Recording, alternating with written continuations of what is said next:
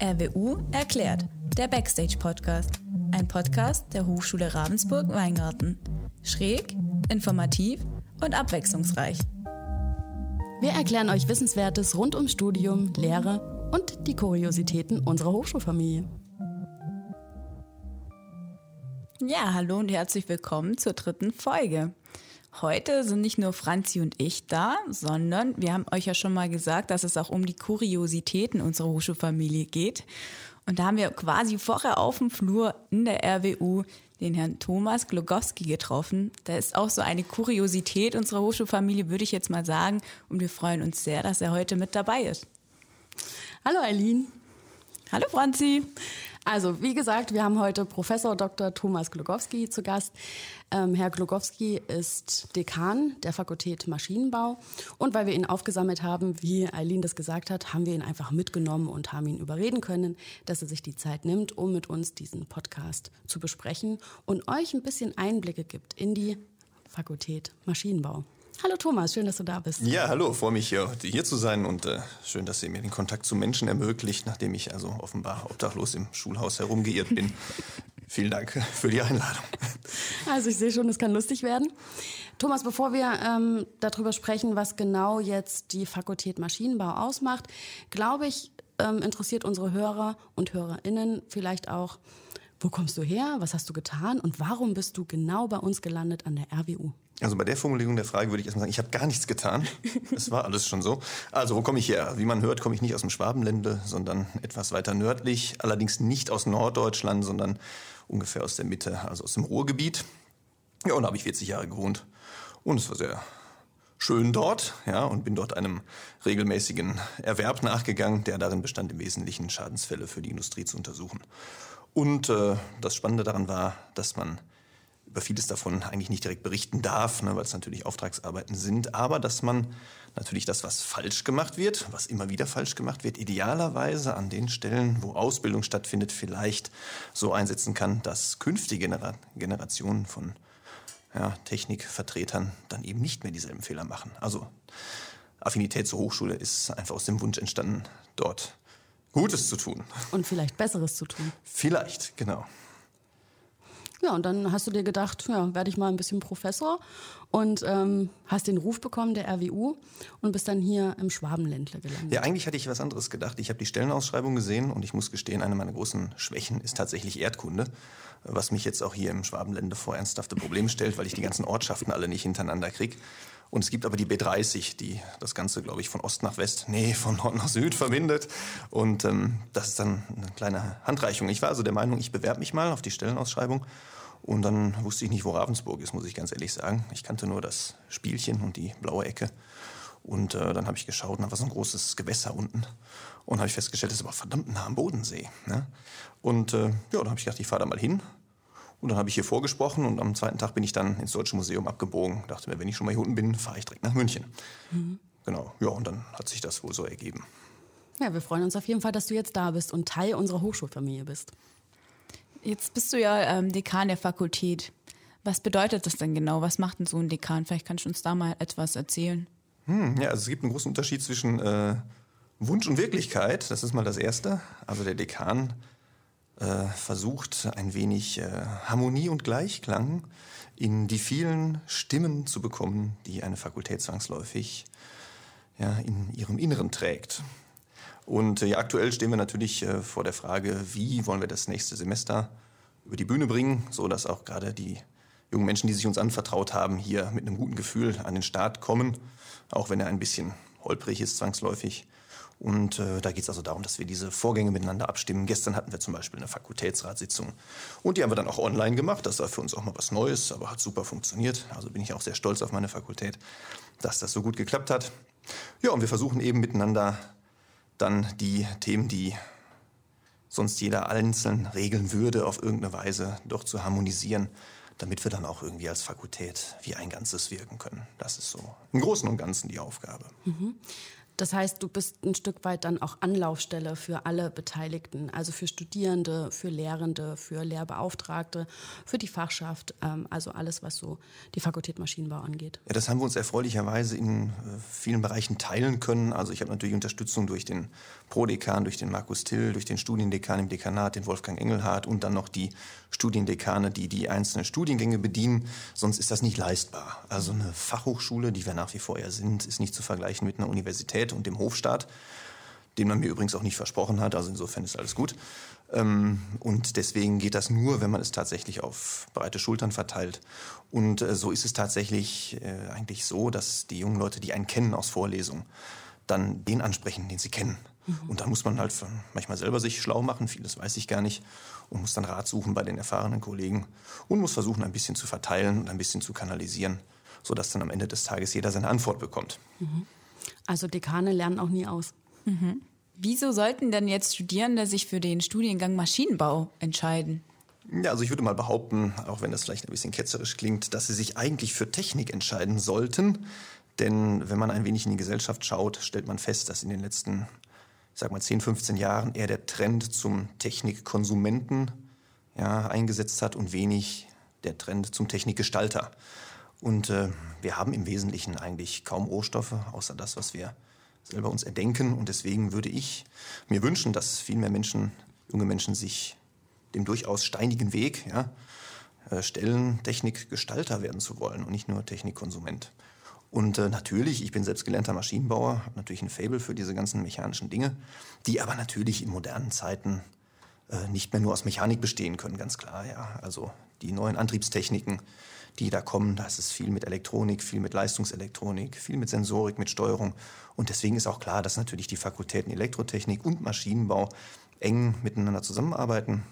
Und das hat in den letzten Jahren schon eingesetzt und wir wollen es auch verstärkt weiter betreiben, gemeinsam mit den Kollegen aus der Fakultät Elektrotechnik. Und ähm, das ist das, wovon ich mir versprechen würde, dass es äh, der Weg für die Zukunft sein könnte. Für einige, klar, es ist ein schwieriges Studium, damit wir eben auch nicht nur Konsumenten, sondern auch Gestalter ausbilden. Mhm. Und wenn ich mir jetzt überlege, warum sollte ich genau Maschinenbau an der RWU studieren und nicht, ähm, keine Ahnung, woanders? Also, nicht woanders, ganz ja? genau. Also ich habe zum Beispiel an der Universität in Bochum studiert und die war ursprünglich mal geplant für 10.000 Studenten und jetzt sind es mittlerweile über 30. Das ist riesengroß. Der größte Hörsaal fast über 1100 Plätze.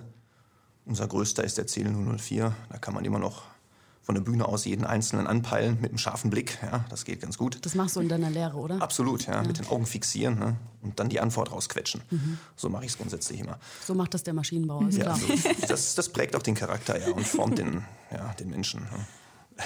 So, also warum das? Also das ist tatsächlich äh, dann möglich, wenn man mal mit den jungen Leuten spricht, die bei uns tatsächlich studieren. Und ähm, was ein absolutes Pro-Argument für die RWU ist, ist die unmittelbare Nähe zu den Professoren. Also ich hatte das eingangs kurz erläutert mit der großen Universität, wo man da vorne ein kleines Männlein herumlaufen sieht im Hörsaal, das ist dann wohl der Professor, wo man sich nicht traut, häufig zu fragen und wo man eventuell dann einen Assistenten hat, den man fragt, aber den Prof, den fragt man eigentlich nie.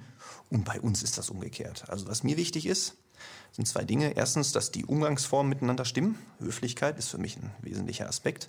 Aber auch, dass die Barriere, diese Hemmung unterbrochen wird. Also ein Student, Studentin darf mich jederzeit ansprechen, ja, wenn die Form stimmt, wenn was zu klären ist. Und das ist das, was wirklich geschätzt wird. Und das höre ich auch tatsächlich von vielen unserer jungen Leute, die wir hier ausbilden. Die sagen, das ist ein absolutes Pro-Argument für die RWU. Da gehst du hin, du triffst deine Profs und du stellst Fragen und niemand hat Angst, Fragen zu stellen. Das müssen wir uns bewahren. Ich würde das tatsächlich vielleicht noch ergänzen, weil ähm, meine Einblicke in die RWU und gerade in den Bereich Maschinenbau zeigen mir eine sehr, sehr hoch engagierte und starke Fachschaft. Also wenn ich so überlege, was ihr in der Fakultät mit der Fachschaft zusammen auf die Beine stellt, bin ich jedes Mal total begeistert.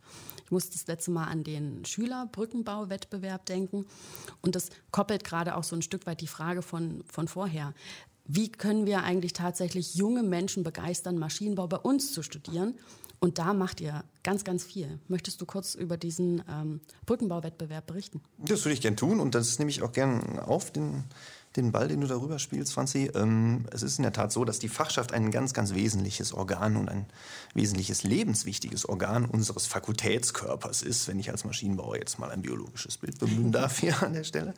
Und ohne Fachschaft geht nichts. Ne? Wir sind äh, tatsächlich viele Professoren Einzelkämpfer und ohne die Unterstützung der Fachschaft würde vieles nicht möglich sein. Der Brückenbauwettbewerb ist so ein Beispiel. Also ähm, das ist wirklich ein Phänomen. Äh, dann gibt es eine Absprache mit den Studentinnen und Studenten. Und vielfach sind es Studentinnen, die sehr aktiv sind in der Fachschaft und die auch hoch geschätzt sind über die Jahrgänge hinweg und dort als Ansprechpartner fungieren ähm, und als Katalysatoren häufig, indem sie zum Beispiel auch Rückmeldungen geben an die Professoren und sagen, hey, da läuft einiges nicht optimal, da müsst ihr noch mal ran ans Thema. Und das ist tatsächlich eine Kultur, die wir haben in der Fakultät, die auch sehr geschätzt wird. Also ich persönlich schätze das erheblich, wenn ich auch einen Hinweis bekomme über die Fachschaft, wo was gut läuft, wo was nicht gut läuft. Und ähm, das ist so. Also Brückenbauwettbewerb ohne studentische Beteiligung äh, wäre nicht möglich. Und viele andere Dinge auch nicht. Wir haben jetzt in der letzten Woche tatsächlich Skripte postalisch versandt. Ja, das war äh, eine Aktion, die wir einmalig durchgeführt haben, die wir auch nur durchführen konnten, weil natürlich die Fachschaft sich wieder beteiligt hat. Ne? Wo dann ganz klar ist, ähm, die kommt mit dazu. Ohne Fachschaft geht es nicht. Ne? Mhm. Und ähm, das ist ein Argument. Wer also wirklich in einer sehr lebendigen Fachschaft sich wiederfinden will, der wäre natürlich an der RWU auch gut aufgehoben. Mhm. Es gibt aber durchaus auch äh, Studentinnen und Studenten, die das zwar ganz gerne nutzen im Hintergrund, aber nicht selber aktiv sein wollen. Also das ist auch eine gewisse Charakterfrage, ob man da mitmischen will. Ja, also von daher kurzes Appell. Diejenigen, die hier an der RWU Maschinenbau studieren, einfach mal überlegen, ob ihr euch nicht engagieren wollt in der fabelhaften und engagierten Fachschaft. Ich möchte doch noch mal auf den Brückenbauwettbewerb zurückkommen, weil ich finde, ich durfte selber dabei sein. Ich habe den Schüler Brückenbauwettbewerb selbst moderiert. War manchmal ein bisschen schwieriger mit den kleinen Mäusen, aber ähm, was mich so begeistert hat, ist, dass sie wirklich mit einem Elan daran gegangen sind. Also das heißt, dass Schüler zu, zu Hause eine Brücke bauen, ja, konstruieren und sie dann auch bauen und dann später sie, und da brauche ich jetzt deine Expertise, sie unter Druck sozusagen kaputt gemacht wird. Also das Ziel dieses Brückenbauwettbewerbes ist ja eigentlich, die Brücke zu zerlegen. Richtig, ganz genau. Also es ist eine etwas absurde Idee. Man bastelt was, um es dann zu zerstören. Und äh, jetzt hast du angesprochen, der Schülerbrückenbauwettbewerb. Ich erinnere noch äh, eine Veranstaltung von vor zwei Jahren. Da gab es einen jungen Schüler, der hat äh, eine Brücke gebaut, die war doppelt so belastbar wie die der Studenten.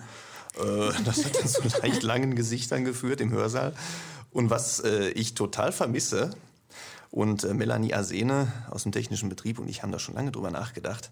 Wir müssten eigentlich mal auch mit den Professoren, mit Mitarbeitern auch mal Brücken bauen.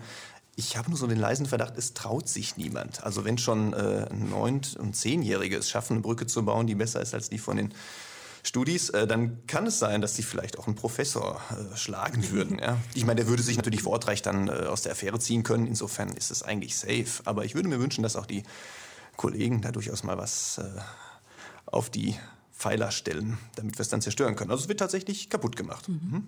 Ich habe da aber die Idee, didaktisch ähm, tatsächlich zu sagen, man muss einfach Teams bilden. Es ist immer ein Schüler dabei, es ist immer ein Professor dabei oder Professorin und äh, eine mitarbeitende Person.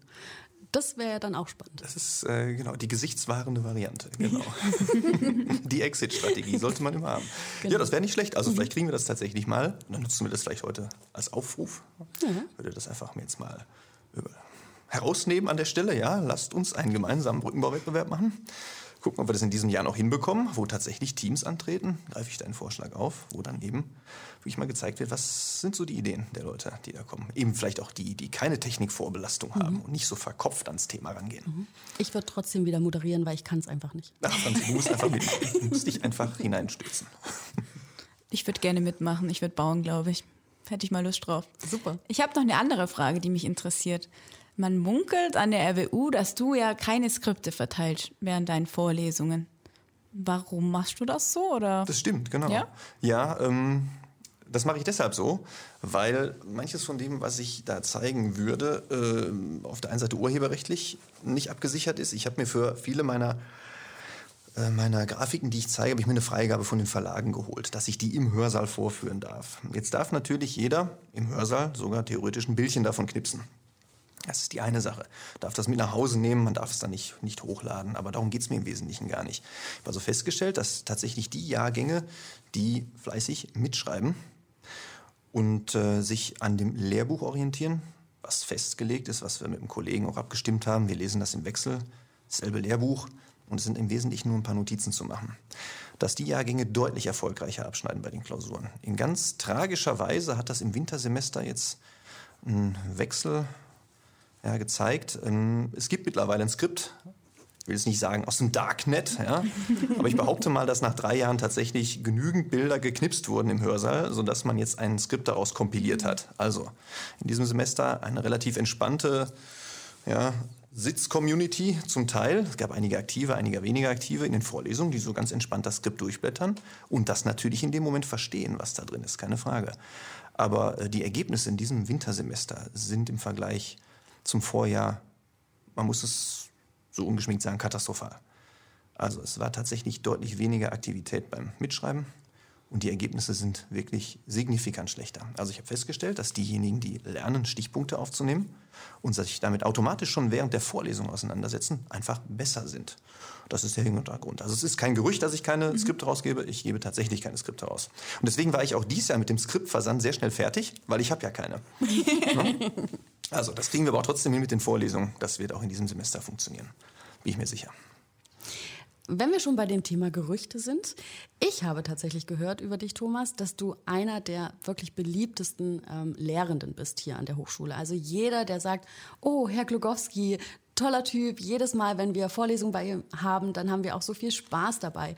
Also du scheinst doch eine sehr beliebte Lehrperson zu sein.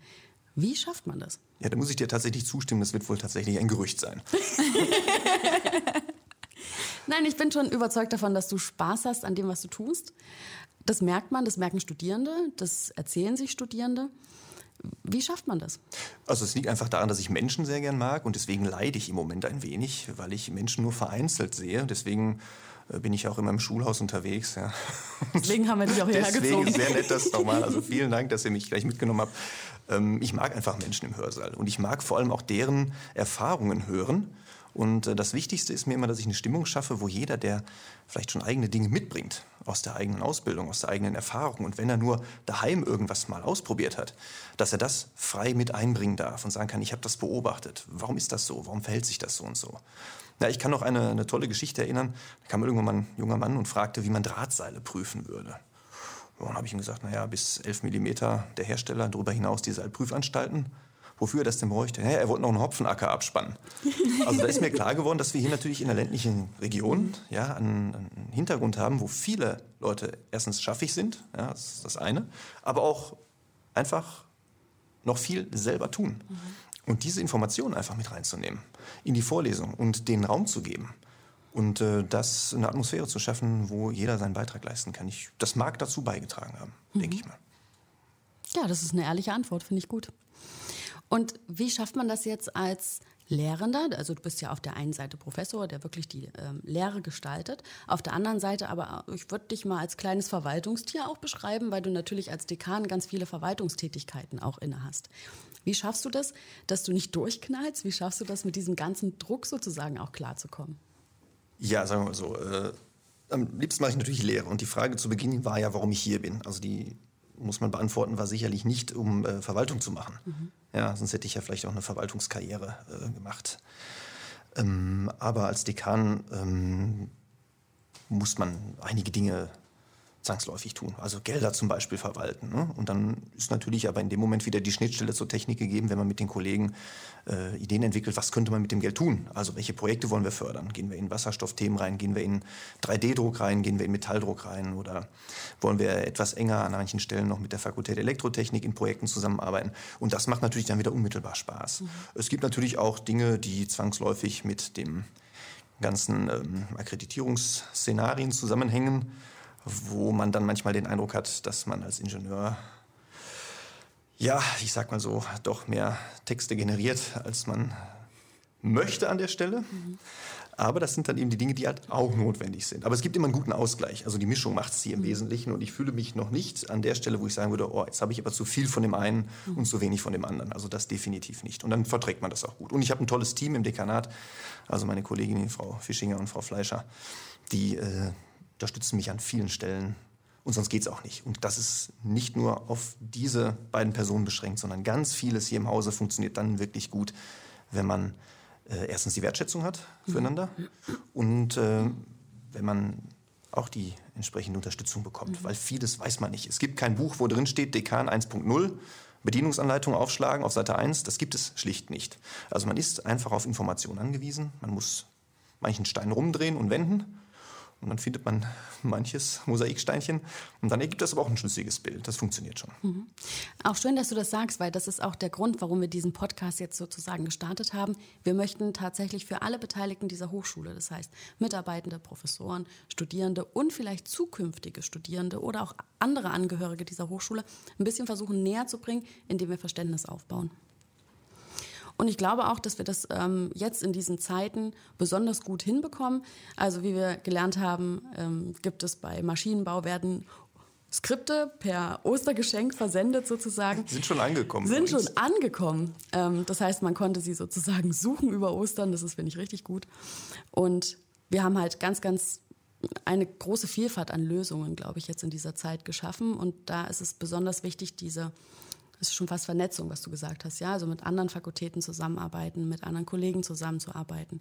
Und ich glaube, das ist ein hoher Mehrwert. Ja, dann nehmen wir das Beispiel vielleicht tatsächlich gerade. Also der Skriptversand wäre aus eigenen Mitteln heraus so gar nicht möglich gewesen. Mit Mitteln meine ich gar nicht das Geld, das ist mhm. nicht das Problem, sondern äh, ohne die Vernetzung. Mhm. Also da waren viele Instanzen beteiligt. Äh, Zulassungsamt, Prüfungsamt, technischer Betrieb, Poststelle ähm, die Dekanate, die Fachschaft natürlich, wie immer, hatte ich eben schon erwähnt, das Thema. Und ähm, das wäre sonst gar nicht gegangen. Und äh, die Bandbreite betreffend ist in der Tat so, dass wir wirklich alles jetzt haben. Wir haben wirklich einen Kollegen, der am 17. März bereits begonnen hat mit Online-Vorlesungen. Mhm. Äh, wir haben einen Kollegen, der wird äh, einen Telefonrückkanal anbieten. Also wir sind sendefähig am nächsten Montag, am 20.04. Und zwar alle Professoren der Fakultät. Ja? Super. Und da sind wir natürlich auch in gewisser Weise ein bisschen stolz, auch mhm. wenn wir in manchen Augen ja, den antiquierten Weg des Skriptversandes gewählt haben. Mhm. Ähm, nicht für alle Professoren, für einige. Mhm. Aber wir werden senden können. Mhm. Und wir werden auch mit unseren jungen Leuten hier das Semester gemeinsam bewerkstelligen. Und das ist gestern auch nochmal ganz klar aus dem Fakultätsrat rausgekommen. Wir werden uns abstimmen, wir lernen voneinander. Es gibt einige Profis bei uns, die sind einfach Moodle-Experten. Ja, und dann gibt es einige, die lernen das jetzt. Und ähm, das ähm, werden wir gemeinsam schaffen. Und ich glaube, darauf kommt es ja auch an. Ich glaube, Studierende erwarten jetzt keine Perfektion, sondern Studierende freuen sich und schätzen das, wenn überhaupt für sie Lernangebote gemacht werden. Ja, und das ist tatsächlich so. Also es gibt natürlich junge Leute, die mit Technik häufig, gerade mit den modernen Medien, viel, viel fitter sind als wir. Mhm. Und die haben aber eine Form der Wertschätzung, wenn die sagen, es tut sich was und man kümmert sich. Dann sehen die das. Die können das schon noch sehr genau unterscheiden, ob jemand die Hände in den Schoß legt ja, oder ob jemand sagt, oh, ähm, er kümmert sich ja, mhm. und er versucht, äh, mit uns gemeinsam eine Lösung zu finden. Und das ist auch eine Form der Wertschätzung, die man natürlich dann äh, sehr gern erfährt. Ne? Zwei Fragen habe ich noch, die mir tatsächlich wirklich unter den Fingernägeln brennen. Die erste Frage ist noch relativ unspektakulär, vor der zweiten darfst du gleich Angst haben. Die erste Frage, ähm, ich frage mich tatsächlich als Frau, Maschinenbau ist doch tatsächlich eine ähm, männliche Domäne, so nehme ich sie wahr. Ich merke aber auch, dass immer mehr Frauen den Zugang zu dem Studiengang finden.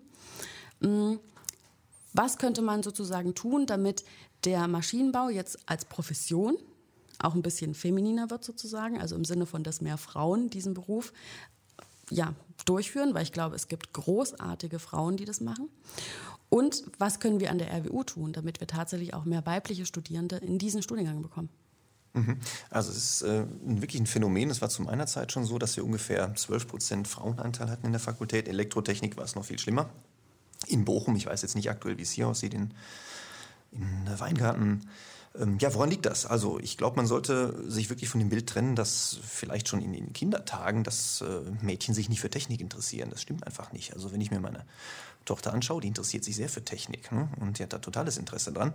Und dann ist es ja an mir beispielsweise, ihr diese Dinge auch äh, zugänglich zu machen. Also ich glaube, dass wir die Bilanzierungsgrenze hier ein bisschen weiterziehen müssen, als nur die Hochschule zu betrachten. Wenn wir das tun, stellen wir fest, ja, die Zugangszahlen von Frauen hier in unsere Studiengänge sind gering. Ja, und ähm, ich glaube, wir müssen noch ein bisschen weiter nach vorne schauen ich glaube, für Phänomene, für das Wippen, für einen Hebel, für einen Ball, für einen Ring interessieren sich doch Menschen gleichermaßen. Mhm. Ja, und warum verhält sich dieses Material so oder anders? Also ich glaube schon, dass das in Kindertagen zunächst mal völlig unabhängig davon ist, ob man Junge oder Mädchen ist. Ähm, was wir allerdings auch feststellen, wir haben den Studiengang Energie- und Umwelttechnik im letzten Wintersemester bei uns in die Fakultät aufgenommen und da gibt es einen etwas höheren Frauenanteil.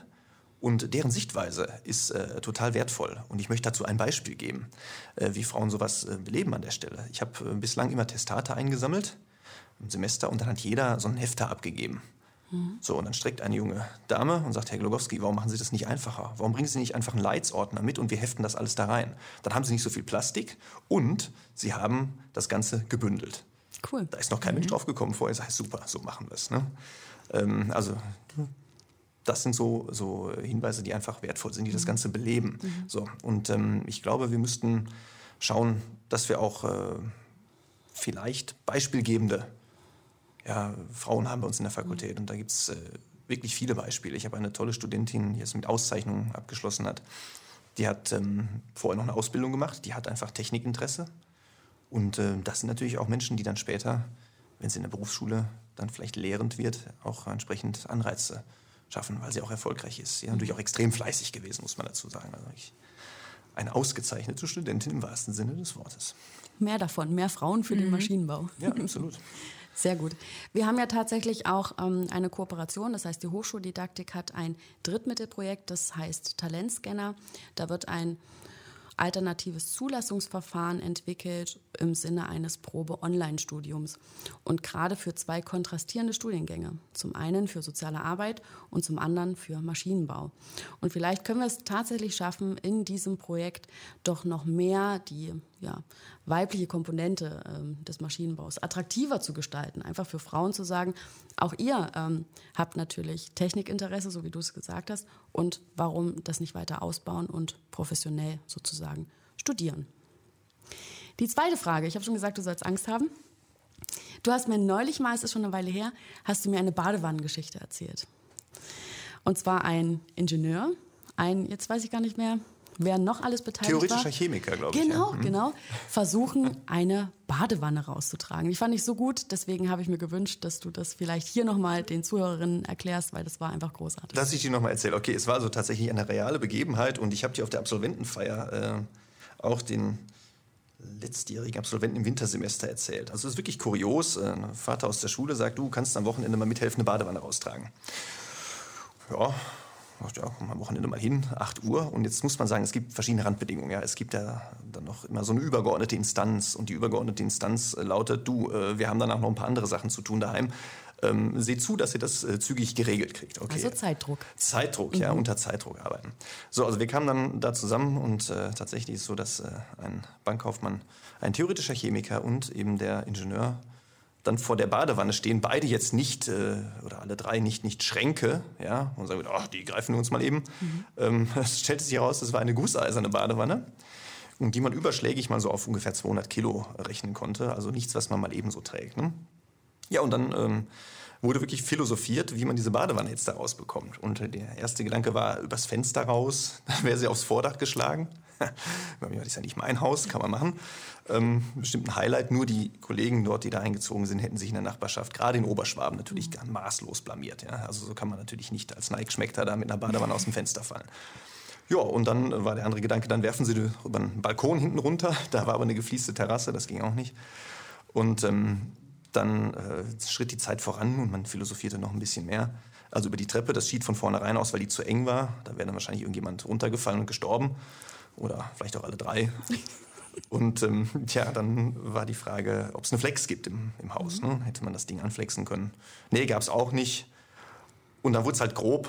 Und das unterscheidet dann eben tatsächlich die Theoretiker von den Praktikern. Der Vorschlaghammer, den gab es halt. Ne? Und äh, deswegen habe ich das auch äh, unseren Erstsemestern immer erklärt, der Blick für den Werkstoff ist wichtig hier. Wenn man erkennt, dass das Gusseisen ist, dann weiß man, dass Gusseisen so derbe Schläge nicht gut verträgt. Mhm. Und das war insofern doppelt von Vorteil, mit dem Hammer drauf zu schlagen. Erstens konnte man diese langatmige 20-Minuten-Diskussion verarbeiten. Ja. Und man konnte dann tatsächlich in fünf Minuten die Badewanne zerschlagen. Was interessant war, war eine dritte Beobachtung. Der theoretische Chemiker und äh, der Bankkaufmann Entsetzen, blankes Entsetzen in den Gesichtern, ob dieser groben Vorgehensweise. Es war eine Ingenieurlösung. Ja? Und dann war das Ding halt klein gehackt und dann waren wir wirklich nach 30 Minuten fertig. Konnten wir die Teile raustragen. Ja, äh, dachte mir, das äh, unterscheidet tatsächlich die Disziplinen mhm. voneinander. Also Theorie und Praxis. Ja. Deswegen ist ein Ingenieurstudium auch was, was durchaus viel praktische Anteile mit sich bringt. Gerade an der Fachhochschule. Und deswegen schauen wir natürlich auch, wie wir jetzt die Anteile, die uns jetzt im Moment an Praktika nicht zur Verfügung stehen, wie wir das tatsächlich gelöst kriegen, weil das ist ein Charakteristikum unserer Hochschulform, dass wir auch praktische Anteile wirklich den Menschen mitgeben. Das ist wertvoll und äh, die reine Theorie löst häufig nicht die Probleme. Mhm. Aber da bin ich mir sicher, so gut wie ihr zusammenarbeitet, werdet ihr auch da eine Lösung finden. Ähnlich wie mit der Badewanne, aber ähm, vielleicht ein bisschen besser und nicht zerschlagen, sondern. es war grob, man muss sagen, es war schon grob, ja. Ja, Thomas, vielen, vielen Dank, dass du unser Gast warst. Möchtest du noch irgendwas an die Hochschule, an die Hochschulangehörigen richten? Jetzt wäre deine Chance, ein paar Worte zu finden. Meine Worte, ja, Fellow Citizens. Äh, das wäre jetzt die Gelegenheit. Nein, also ich freue mich, äh, dass ich heute hier war und äh, ich muss auch sagen, dass auch die Hilfestellung, die wir in den letzten Wochen bekommen haben, auch gerade durch das Team der Hochschuldidaktik, extrem wertvoll ist. Wir können mit allen Fragen kommen, wir können Fragen stellen und es ist halt ein Phänomen hier. Es gibt nichts doppelt und dreifach. Ja, es sind immer viele Einzellösungen, wo die einzelne Person dahinter steht und sagt, komm, ich kümmere mich, ich gebe dir eine Antwort, ich gebe dir eine Hilfestellung. Und wenn wir uns das bewahren und äh, gemeinsam auch die aktivieren, die vielleicht im Moment noch ein bisschen zögerlich sind mit diesem und jenem, mhm. dann können wir als Hochschule gestärkt ja auch aus der einen oder anderen Krise, wie auch immer sie entstanden sein mag, hervorgehen. Danke. Krise bedeutet ja auch immer Wandel und ich glaube, wir können auch das Positive aus dieser Krise nehmen, weil ich bin mir sicher, dass danach nicht mehr alles so ist wie vorher, sondern wir vielleicht auch den Aufschwung nutzen können für uns. Und das war's schon wieder für uns. Ich weiß nicht, was ihr jetzt noch macht. Ich gehe auf jeden Fall in die Sonne. Ich muss ein bisschen Energie tanken und freue mich auf das nächste Mal mit dir, Eileen. Ich freue mich auch. Und damit sind wir schon wieder am Ende. Feedback, Fragen und Anregungen könnt ihr uns gerne an podcast.rwu.de schreiben. Wir freuen uns auf eure Nachrichten. Danke fürs Zuhören. Eure Franzi und Eileen.